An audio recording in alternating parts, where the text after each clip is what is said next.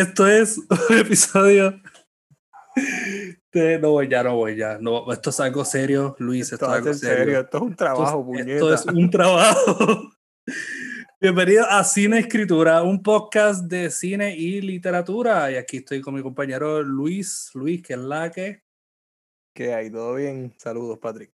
Todo bien, todo bien, todo bien, todo bien. Cuéntame, Luis, ¿qué tenemos para hoy? Hoy tenemos la película Ex Máquina, escrita y dirigida por Alex Garland. Y por allá, ¿qué tenemos? Por acá tenemos Robot Dreams por Isaac Asimov, en 1987. Bien, Luis, a mí me encanta Ex Máquina. Yo sé que de seguro algunos de los que nos están escuchando hoy han visto la película, probablemente, ¿verdad? Ex Máquina o han escuchado la película, probablemente.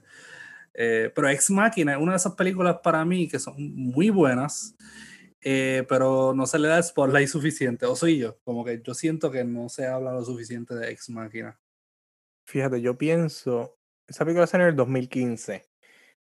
Cuando salió, causó, yo creo que causó un poco de revuelo, pero creo que ha sido una de esas películas que como que pasa al olvido bastante rápido.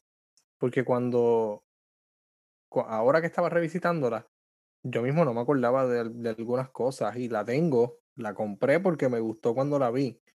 Eh, pero después como que siento que la película cayó como en el, en el, en el olvido. Eh, no, no sabría decir por qué. Pero then again, fue una de las entregas, ¿verdad? Como que una de las mejores en sí de cuando comenzó A24. Y A24 Sí. Es bastante reconocido hoy día uh -huh, uh -huh. por imágenes hipsters y colores lindos. Exacto. Y esa película tiene ambas cosas. ok, Luis, háblanos un poco de la premisa. Eh, yo sé, yo hablaría de la premisa, pero me voy a ir en el viaje, así que. Ok. Pues en esta película tenemos, básicamente tenemos tres personajes. Tenemos a Nathan, que es este eh, programador y dueño de, la, de su compañía y multimillonario, eh, que está trabajando con inteligencias artificiales. Tenemos a Caleb, que es un programador destacado en la compañía, que gana un aparente concurso para ir a hacer unas pruebas en, en la casa de, de Nathan. ¿Qué, ¿Qué tipo de pruebas? Bueno, cuando él llega no sabe, pero nos enteramos luego que él va a hacer lo que se conoce como las pruebas de Turing, eh, porque están, el test de Turing, perdón, porque están eh, evaluando, Nathan está evaluando a esta, eh, este androide de inteligencia artificial llamado Ava. Y aquí es donde la película va a girar su argumento, ¿no? En las sesiones entre Caleb y, y ahí va. Y para, para todo el que, ¿verdad? No conoce o quizás sí conoce lo que es un Turing Test, uh -huh. todos aquí hemos sido expuestos a un Turing Test, aunque sea una vez en nuestras vidas. Todos hemos visto el captcha ese que dice, ¿eres un robot? Sí o no. Y Correcto. uno se ha preguntado, obviamente, si yo soy un robot, yo diría, no soy un robot. Pero obviamente una máquina no va a estar consciente de eso. Y eso es lo que busca, ¿verdad? Ese Turing Test. Eh, Exacto. Que uno responda ¿verdad? conscientemente a esa pregunta. Ajá, entonces, yo recuerdo la primera vez que vi esa película, yo lo primero que noté es que se sentía bien indie, pero los efectos especiales uh -huh. estaban brutales. Y si no me equivoco, tuvo, ¿verdad? No, yo creo que estuvo premio por eso, por los efectos especiales. Sí, ganó Oscar, mejores efectos, sí. Ganó un Oscar. Y sí, sí. yo recuerdo haber visto esa película la primera vez y yo quedé impactado porque yo dije, wow, me siento intelectual, no, en realidad, en realidad, en realidad yo la vi y yo estaba tan, tan, no sé, no sé ni cómo explicarlo. Yo sentí que perdí mi humanidad. Yo dije, yo soy humano, yo contesto que no cuando me pregunto sí. si soy un robot. Exacto. Eh, ¿qué, ¿qué, aspectos, eh, Luis, qué aspectos utilizaron en la película para entonces desarrollar eso del Turing Test? Como por ejemplo, qué cosa humana, eh, pues, cuál es la importancia de que la robot se sintiera humana, cuál es el fin de todo eso que tú sientas, ¿verdad? ¿Qué fue? Bueno, sí, para empezar, es interesante que en esa película el Turing Test se da con una variante Y Nathan de hecho lo menciona. Él le menciona a Caleb que para él era importante mostrarle a Eva desde el principio como una robot para que él supiera que está hablando con un robot, pero él quería ver si como quiera Caleb podía separar lo que estaba viendo de, de la conciencia esta que él está creando. Así que la variante es, más allá de no darme cuenta o de no saber que estoy interactuando con una máquina, en este caso, él sí sabía desde el principio que estaba interactuando con una máquina. Entre las cosas humanas o lo que nosotros consideramos humanos eh, que, se, que se utilizan en la, en la película, primeramente tenemos el asunto de la amistad. Eva tiene la capacidad primero de hablar, ella sabe, está consciente de que ella tiene la capacidad de hablar desde que tiene uso de razón y, y más adelante va a intentar interactuar o crear relaciones con Caleb y, y, entonces ahí, ahí comienza tal vez uno de los cuestionamientos de la película. ¿Somos los seres humanos los únicos que eh, desarrollamos relaciones con los demás? Eso es tremenda pregunta, especialmente cuando no solamente eso, estamos conscientes de los, de los pasos ¿verdad? que tomamos o las movidas que hacemos para entonces obtener algo. Quiere decir una relación que sea ¿verdad? benéfica para ambos lados. Claro. Un zero non-sum, ¿verdad?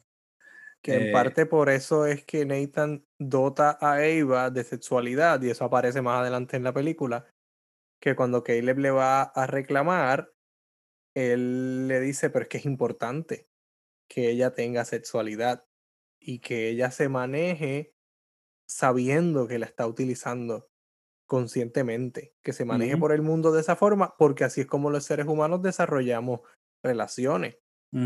Es una por- perspectiva bien biológica, bien sociobiológica. Claro, claro. Porque, y de hecho, Caleb le trae esa perspectiva. Los seres humanos, o la- los seres humanos y los animales, porque incluye también a los animales, interactúan entre sí en, en cuanto a la sexualidad porque necesitan reproducirse. Pero entonces Nathan le se la, se la contesta, ¿no? Con el argumento de verdaderamente es solo de reproducción o es una cuestión eh, también social.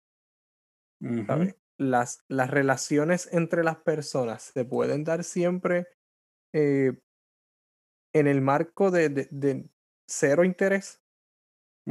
Tenemos relaciones con las demás personas sin esperar nada a cambio. Eso, sí, ese, y esa, yo hago lo, planteo esa pregunta y yo creo que la contestación a esa pregunta mucha gente diría, bueno, se puede, pero está ese aspecto social, siempre está ese aspecto Claro. social y siempre está en que el humano, en cierto modo, creo que esta película aludió en parte a eso, el humano siempre eh, va a buscar aquello que los favorece y muchas veces tomamos el placer como aquello que nos favorece y el placer puede venir tanto de una manera sexual o social y la Claro. sexualidad, el concepto de la sexualidad me interesa mucho en la película, pues como tú Ujú. dices, va más allá de la reproducción, va más allá de un ser, eh, un ser que eh, participa en acciones sexuales, en sexo. Eh, sexualidad es algo más. Sexualidad Claro. es, es como se intercambian eh, ciertas cosas, ciertos favores, eh, cómo nos apegamos, nos aferramos a otras personas, como por ejemplo yo con mi compañero de podcast. Eh, yo definitivamente...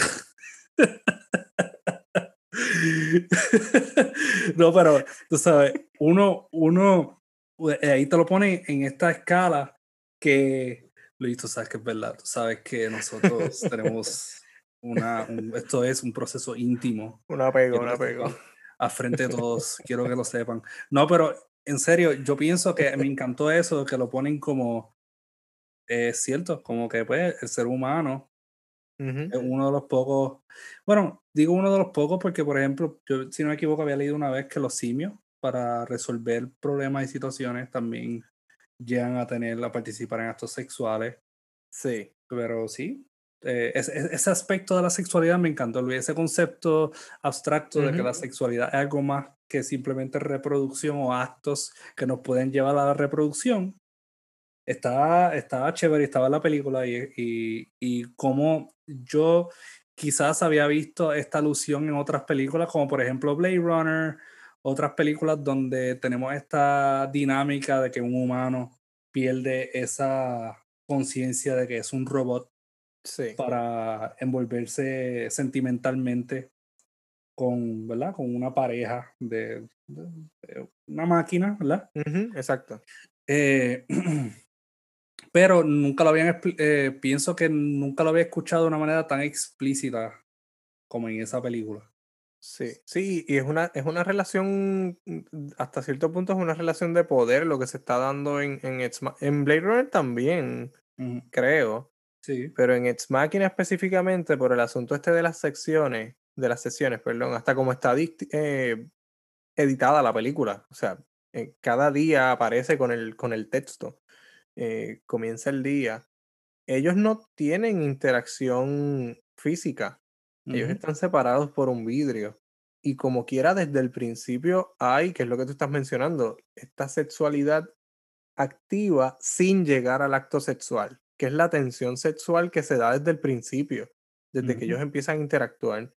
De hecho, en algún momento Eva se da cuenta y le dice, ¿tú te sientes atraído por mí? Porque ella ha notado las miradas, cómo le sostiene la mirada o cómo le evade la mirada en algunas ocasiones. Y, y, ahí, justo en ese momento, ella cambia de ser entonces esta, este robot, este androide, como, como queramos llamarle, y se convierte en mujer frente a él, que es cuando ella se pone la ropa, cuando se pone la peluca. Esa transformación o esa humanización del robot hace entonces me parece que hace entonces más compleja la experiencia humana dentro de la película. Definitivamente. Yo siento que, que no tan solo eso, Luis, no humanización, personificación. La personificación. Tanto, como el humano eh, tiene esta, nosotros tenemos estas personas, o nos llamamos personas, sino máscaras sociales. Eh, tendemos a vernos un poquito más de lo que somos un, humano animal. Y en la película eh, pasa eso. Ella se humaniza, a través del uso de la sexualidad y se personifica al, a través de, de, hacernos creer que ella, ella, tiene una, ella tiene una personalidad, ella es alguien, ella es, ella es, es algo, pero pasa a ser alguien. Y es como tú dices, como que cuando ella empieza a taparse las partes de robot mecánicas de ella y se convierte en una mujer ante él, nosotros, ¿verdad? Viendo la película, también humanizamos y personificamos la, la figura de Eva. Y, y, te pregunto, Luis, a mí me, resultó esta experiencia bien interesante y esto que menciona, porque nosotros estamos viendo eso transcurrir en la pantalla, pero entonces nosotros viendo la película también ocurre lo mismo. Estamos suspendiendo nuestra realidad inmediata para adentrarnos en una realidad alterna que es la de la película. Y estamos viéndolo desde el punto de vista de eh, Caleb, ¿verdad? sí. ¿Qué tú, ¿Qué tú piensas de esa experiencia? ¿Cómo eso, verdad, se desenvuelve ante tu ojo e incluso ese proceso tú lo estás atravesando, ¿verdad? Eh, ¿qué, qué, cómo, ¿Cómo fue esa experiencia para ti cuando tú uno se adentra en la mentalidad de Caleb y en lo que está y cómo el personaje de Eva se está desarrollando a través de su ojo? ¿Qué tú piensas de ese proceso? Pues fíjate, está chévere eso como lo pusiste, de que nos adentramos en la mentalidad de, de Caleb, porque yo creo que ese, eso es lo que la película quiere. La película quiere que nosotros seamos Caleb en este proceso. Estamos entrando, como tú mencionas, en un entorno artificial, como él está entrando en esta casa, que es un centro de investigación, que todo está eh, muy cuidado, con mucha seguridad. Nosotros nos estamos metiendo también hacia lo desconocido en la película y mientras transcurre la película, así como Eva se va personificando, se va humanizando, como estábamos diciendo, se nos va volviendo a nosotros más familiar la experiencia de la película. Ya nosotros sabemos más o menos qué es lo que va a pasar por día cuando, como te dije ahorita, en las sesiones salen los títulos. sesión 1, sesión 2, sesión Sí. 3. Pues nosotros sabemos que en la próxima escena que viene van a ser ellos hablando acerca de algún aspecto de la experiencia humana, porque él está probando hasta qué punto Eva está consciente o no está consciente de la experiencia humana sin ser humana. Pero entonces, en la medida en que nosotros nos adentramos ahí a ese, a ese mundo también, creo que hasta, hasta podemos tener el pensamiento este de Caleb cuando rompe la navaja y se, y se corta Sí, para confirmar que es un humano. sí. Esa paranoia o esa, esa duda, más bien, esa duda que él tiene, yo creo que ese es un cuestionamiento que, la, que nosotros tenemos cuando vemos la película. Es como cuando él empieza a, a, a chequearse el costado, Sí, por lo menos la primera vez que la vi, a mí me parecía completamente lógico que él fuera un robot. Y yo pensé que ese era un twist perfecto para esa película. sí. que él fuera y un robot. no tan solo si hubiesen hecho el twist, este, ¿verdad? Explícitamente, que no vamos a confirmar Ujú. si lo hicieron o no, pero eh, y, y si no hicieron el twist, que él se quedara humano, el, el mero hecho de que llegamos a pensar eso Correcto. cumple el propósito de la película y del Lo hace hasta peor. Claro. Porque Definitivamente. inserta esa misma, dura, esa misma duda de Caleb, la inserta en nosotros. Sí, Porque yo, mm, por lo menos lo recuerdo así, era como, verdaderamente él será un, Sí. un- un robot. Y cuando descubres que no lo es, se convierte hasta, de nuevo, se convierte hasta un poco peor porque tienes a este ser humano encerrado en este entorno controlado que ha ido perdiendo poco a poco, eh, primero que la, la noción de qué es cierto y qué no es cierto. Porque Nathan dice una cosa, Eva dice otra, entonces a quién le creo.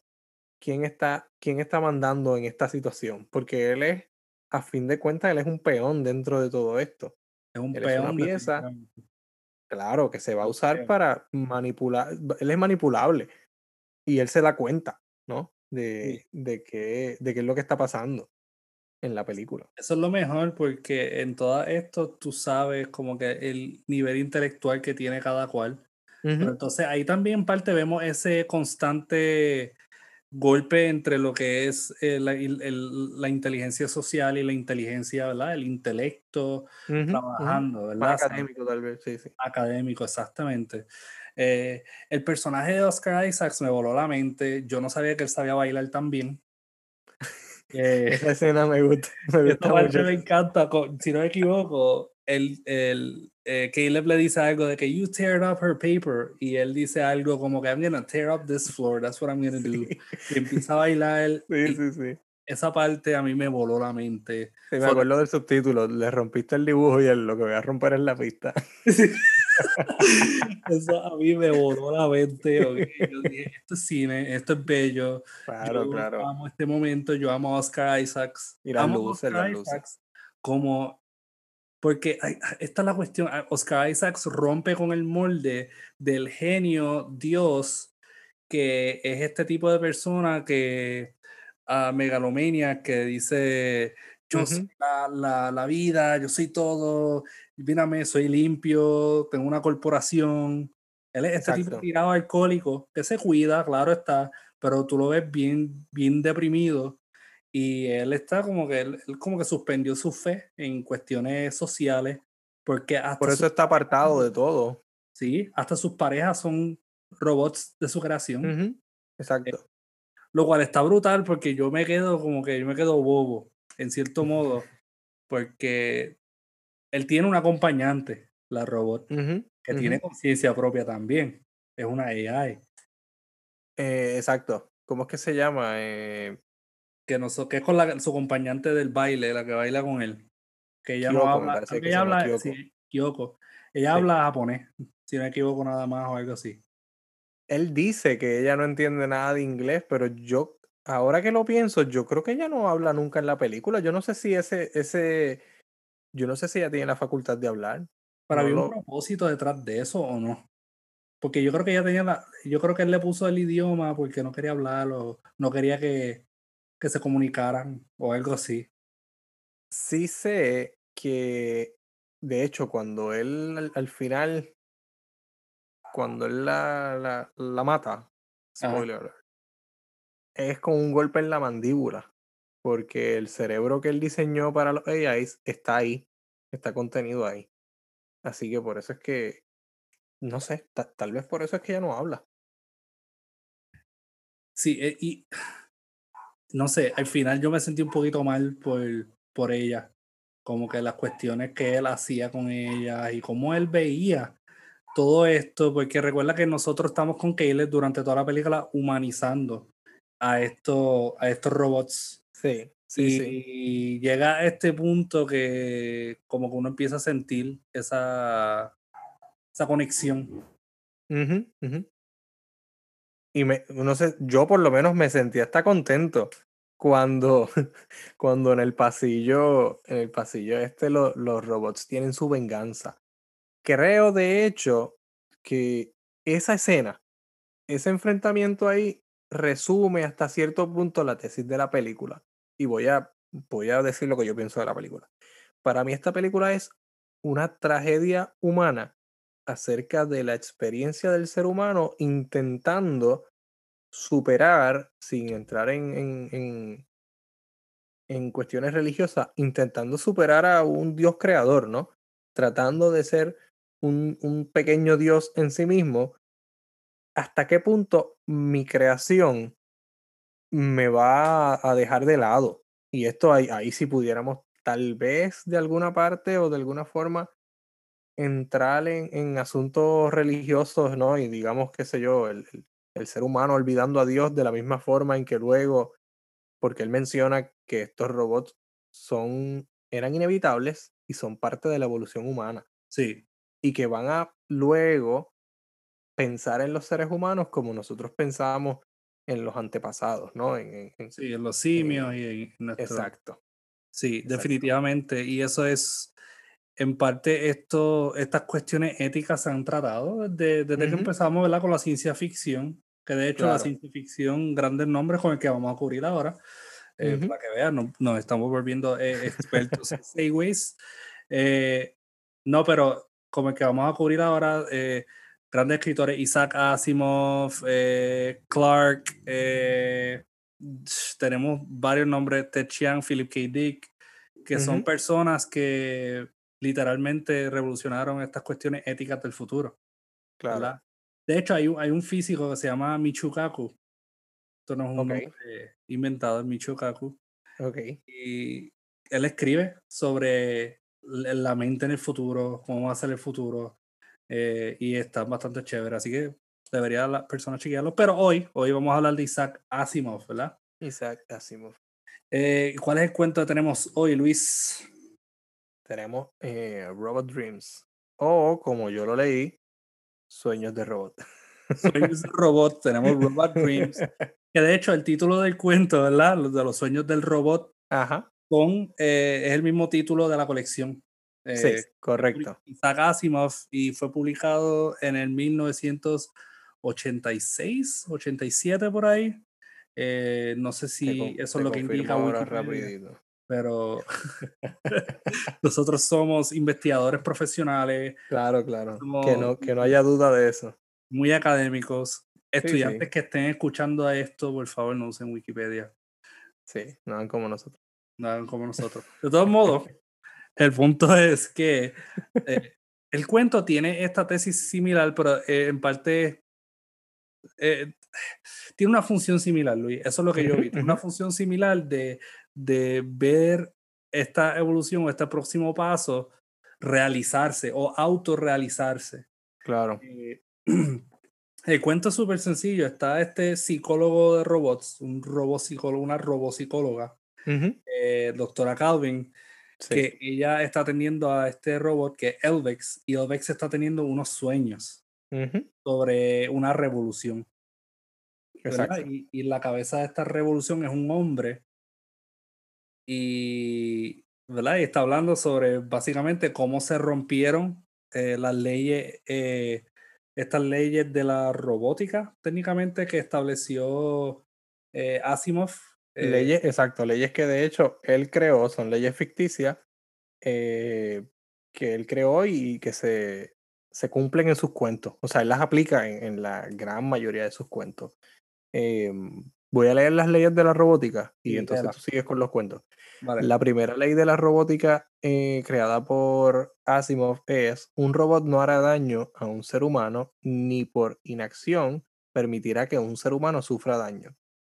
La segunda ley es un robot debe cumplir las órdenes dadas por los seres humanos a excepción de aquellas que entren en conflicto con la primera, eh, con la primera ley. Y la tercera, que es tal vez la más importante en el contexto del cuento, un robot debe proteger su propia existencia en la medida en que esta protección no entre en conflicto con la primera o con la segunda ley. Que ahí es donde entra el conflicto. Porque, ¿verdad? Estamos hablando de que el robot entonces debe poner la vida de otro ser por encima de la suya, pero tenemos este robot que literalmente está teniendo sueños.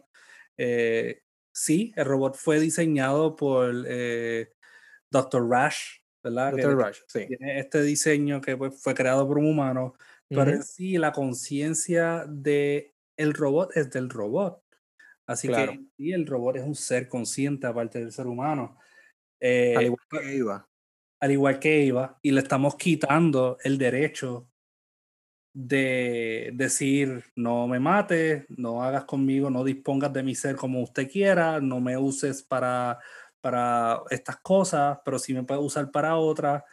Eh, y Solo literalmente para beneficio del ser humano, técnicamente. solo para beneficio del ser humano. Protege al ser humano, siempre protege al ser humano, haz lo que el ser humano tenga que, ¿verdad? Que quiera y Ujú, pon por encima la vida de un ser humano que por la tuya. Y estamos pidiendo eso de un ser consciente. Y, y eso es bien raro porque nosotros los humanos no vamos a poner la vida de nuestra especie por encima de otra especie. Muy pocas veces lo hacemos. O sea, muy pocas veces lo hacemos.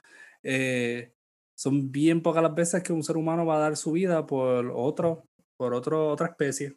Quizás por otros de Claro. los mismos, ¿verdad? Ser humanos, de nuestra Sí, membresía. por un igual. Por un igual, exactamente, pero por un animal que sea diferente a nosotros, como un perro quizás, a veces sí, yo amo a mis perros, yo amo a mis hijos, y amo a, mi, a mis otros hijos felinos, también mis gatos. Yo amo a Leo, pero yo no daría la vida por él, yo creo que no. Ey, Leo no daría ninguna de sus nueve vidas por ti, Exacto, exacto. ¿ok? Igual ninguno de mis gatos darían, bueno, uno sí, pero el otro gato, eh, que técnicamente ese gato, quiero compartir con ustedes, es mi tío, porque él es el gato de mi abuela, por ende, es mi tío, él es hermano de perfecto. O sea que Eh, sí, te- sí tendrías la obligación de dar la vida por él. No, no, él ni la daría por mí. O sea, menos que, o sea, eh, él se queja todos los días porque no le compro el whiskas que quiere, imagínate. Y yo a veces pienso que cuando me trae un ratoncito y me lo pone en la Ajá. puerta, es como una amenaza a muerte. Como que esto es lo que te va a pasar si tú dejas de traerme la comida cuando debes traérmela, ¿ok? Sí, no es un regalo, es mira lo que le hice. Sí, mira lo que le hice, exacto. Y así siento que ese gato. Ahora bien, eh, yo no daría mi, sí, yo daría, yo no, no creo que me tiraría en medio de un carro por mis, por Claro. por mi Ujú. sur. Está bien raro decir esto, gente, por favor, tengan mucha paciencia. Yo amo a mi gato, yo lo amo con todo el corazón y amo a mis perros. Quizás sí, por mis perros me tiraría el oro, pero en sí, no, nosotros podemos, como humanos, Luis, podemos co- conectar Sí, con otra, otra especie. Eso sí, podemos conectar con otra especie, ser empáticos, lamentarnos. Pero pregúntese eso, si usted estaría en una posición en la cual te dieran a escoger entre tu vida y la de tu mascota, claro. cuán extraño sería eso y cuán, yo no sé, sería, para mí sería bien extraño si yo dijera como que no, pues olvídate, yo sigo viviendo y mi mascota no. Y yo que Sí, eso Es complicado, éticamente es complicado. bien complicado, Luis, eh, porque tú, tú dices lo de Leo, ¿verdad? Leo no lo daría por mí, pero imagínate, tú y Leo, como que, ah, Sí. ok, ¿cuál- Sí. eh, ah, una pregunta que, que de verdad pone una pregunta a cuestionarse muchas cosas. Eh, y bien, est- está bien presente en esta, en esta, en esta premisa. De hecho, Robot. Dreams tiene un final que nos Sí. pone en la luz cómo es el ser humano. Y al final, al final del día, ¿quién va a buscar eh, dominar? Si el humano o Claro. que pues, nos puede superar. Ujú. Ese miedo de que pueda surgir una, una especie que nos pueda superar a nosotros. En Robot Dreams va a encontrar un final que te va a quedar un poquito ah, yo me quedé un poquito como entumecido cuando leí eso. Yo dije, wow, eh, esto es algo bien extraño pensarlo. Y de hecho en la película también, imagínate tú sacarle, Sí, en ambos casos, yo creo que sí. tú sacarle el vivir a estas dos, estos, estos seres, porque ya son seres, ya son autoconcebidos. Claro. Eh, que de hecho, Luis, ¿qué tú piensas de eso en el futuro? Una ética, ¿verdad? Que debe surgir en cuanto a esto. ¿Estas leyes se deben aplicar? Estas de, de Asimov, estas tres leyes, ¿tú crees que se deban aplicar o tú crees que eso debe de haber una revisión en cuanto a eso? Pues desde que empezamos, desde que empezaste a hablar del cuento, estoy preguntándome hasta qué punto tenemos los seres humanos el derecho, una vez creado este ser con conciencia propia, ¿qué me, qué me faculta a mí a, a limitarlo o luego a destruirlo?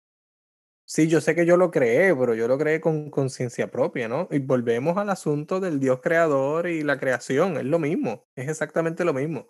Los seres humanos vivimos en esa relación, eh, cualquiera que sea la religión, con la deidad de su, de su preferencia.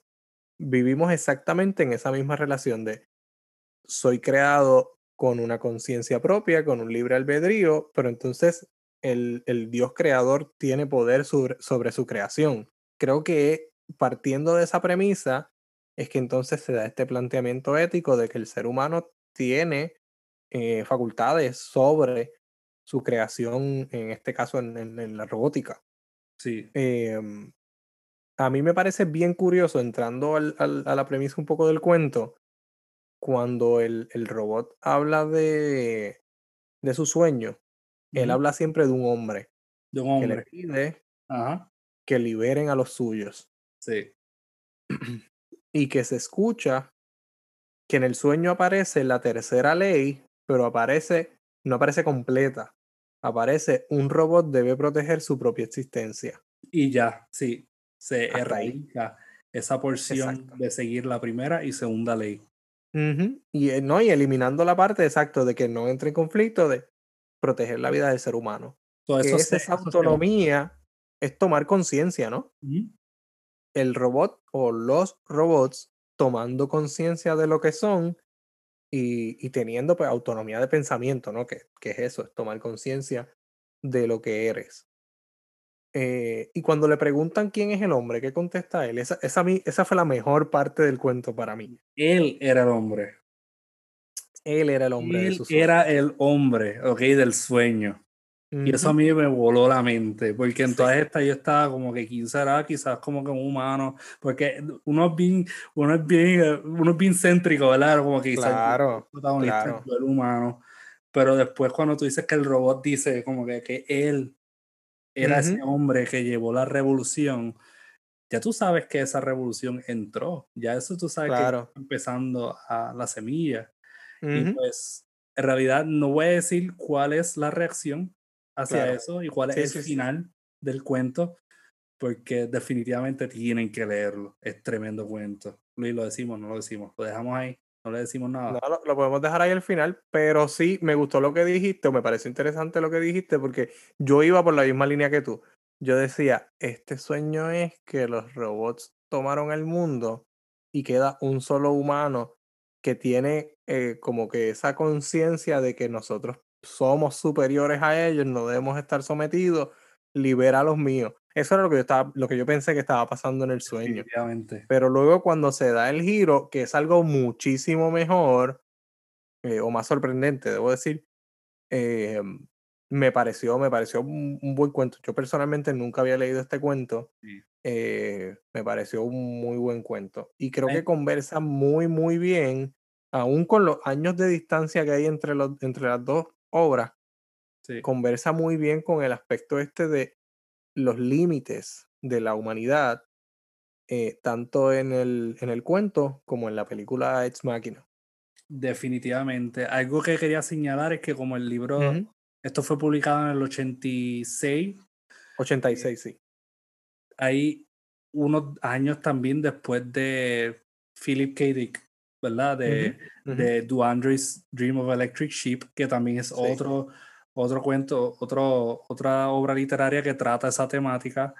Eh, y con todo y eso, yo haber leído eso antes, eh, yo, ¿verdad? Me adentré muy bien en esta obra de Isaac Asimov y pienso que también como que es tremenda obra continua, ¿verdad? De estos temas. Eh, y después hemos visto que a través de los años, a pesar de que han pasado, ¿cuánto? casi 20, no, casi 30 años, Luis, desde que, ¿verdad? Desde que se hizo Robot Dreams a Ex Máquina, con unos 27, 28 años y todavía la temática, ¿verdad? estamos eh, desarrollándola cada vez más. Y eso a mí me encantó. Y los planteamientos son muy similares, como te digo, no importa el tiempo que haya pasado, que, es bastante, los planteamientos éticos eh, son, son similares. Es hasta dónde llega el ser humano y luego de haber creado a esta otra cosa, qué derechos tengo yo sobre ella, qué me hace superior. Que lo cuestionan y de hecho Eva le pregunta en algún momento a Caleb, ¿qué pasa si yo no paso estas pruebas? Sí. O sea, yo, yo voy a dejar de existir. ¿Por qué yo dejo de existir si yo no paso estas pruebas y tú no tienes que pasar ninguna prueba? Exacto. Y e, e, eso, esto es tan difícil como que, tú no, ¿verdad? Yo desde ahorita, yo dándole máquina. Entonces, ahorita mencioné lo de las mascotas, por ejemplo, pero las mascotas no son tan autoconscientes como los robots, que es literalmente una imagen del ser humano. un espejo, un espejo un espejo, exacto, hablándote. Como que, uff, qué, qué, difícil la cuestión, ¿verdad? Sí, sí, sí. Sí, las mascotas al no tener, es que no quiero que se malinterprete esto, al no tener la facultad del lenguaje, eh, pues tal vez la relación es distinta, la relación que se desarrolla con las mascotas, pero no, en este podcast no somos anti-mascotas. Amamos a nuestras mascotas, aunque nuestras mascotas no nos amen igual. Yo hasta le dediqué un libro a mi gato. Eh, yo no le he dedicado libros a mis animales, pero... Deberías hacerlo, es bello. O sea, ellos son mis hijos y yo todos los días voy a trabajar para brindarle una mejor calidad de vida a mis hijos. Ah, wow. Yo soy todo un luchón. Eso es bien bello. Sí, eres un papá luchón. Por ello. sí, un papá luchón. Pues bien, Luis. Eh, cuéntame, Luis, double feature, sí o no, ¿Te gustó? ¿No te gustó? ¿Lo recomiendas? Cuéntame, ¿qué tal? Definitivamente súper recomendado. Eh, ambas cosas. Road Dreams, Ex Máquina, excelentes, de verdad. Ex Máquina ya yo la conocía, Road Dreams no, así que fue un descubrimiento. Eh, los recomiendo los dos. El double feature de esta semana estuvo, estuvo bueno, estuvo interesante. Intenso, estuvo intenso. Sí, sí, no, definitivo, sí. Yo, yo pienso que sí, si quieren cuestionar como que su existencia y su membresía en esta especie, pues deberían leer, leerla y, ver la película. Y yo, yo pienso, ¿verdad, Luis? No sé, no sé tú, pero yo pienso que el orden no importa. No, no, yo pienso que el orden no importa. Eh, por lo menos yo eh, leí el cuento primero y después vi la película. Sí. Que pues tal vez el orden cronológico, pero realmente no importa yo lo hice al inverso. Yo vi la película, después leí el, cuento y también como que no, no vi como que, fíjate, no pienso que el orden impacte nada. no, no, no, no. No, porque acabamos de tener una conversación y estamos prácticamente llegando a las mismas conclusiones y lo vimos en órdenes distintos. Que somos humanos, creo. Wow, sí, creo, creo, no sé. Eh, aunque esta, esto que ustedes van a escuchar no está en vivo ahora mismo, eh, no sé si entonces esto se consideraría un acto humano o un reflejo de lo que una vez fue humano. Wow. Wow. Reproducido a través de una máquina. Mi voz, mi mente. Intenso. Muy intenso. De todos modos, eh, bien, pues eso sería todo por hoy. Les dejo ese cuestionamiento a ustedes. Eh, de verdad que estamos bien agradecidos por su apoyo y estamos bien agradecidos eh, por ustedes, nuestros hermanos y hermanas humanas, creo. Y nada, creo. recuerden explorar eh, más cine, más literatura y nada, nos vemos en la próxima.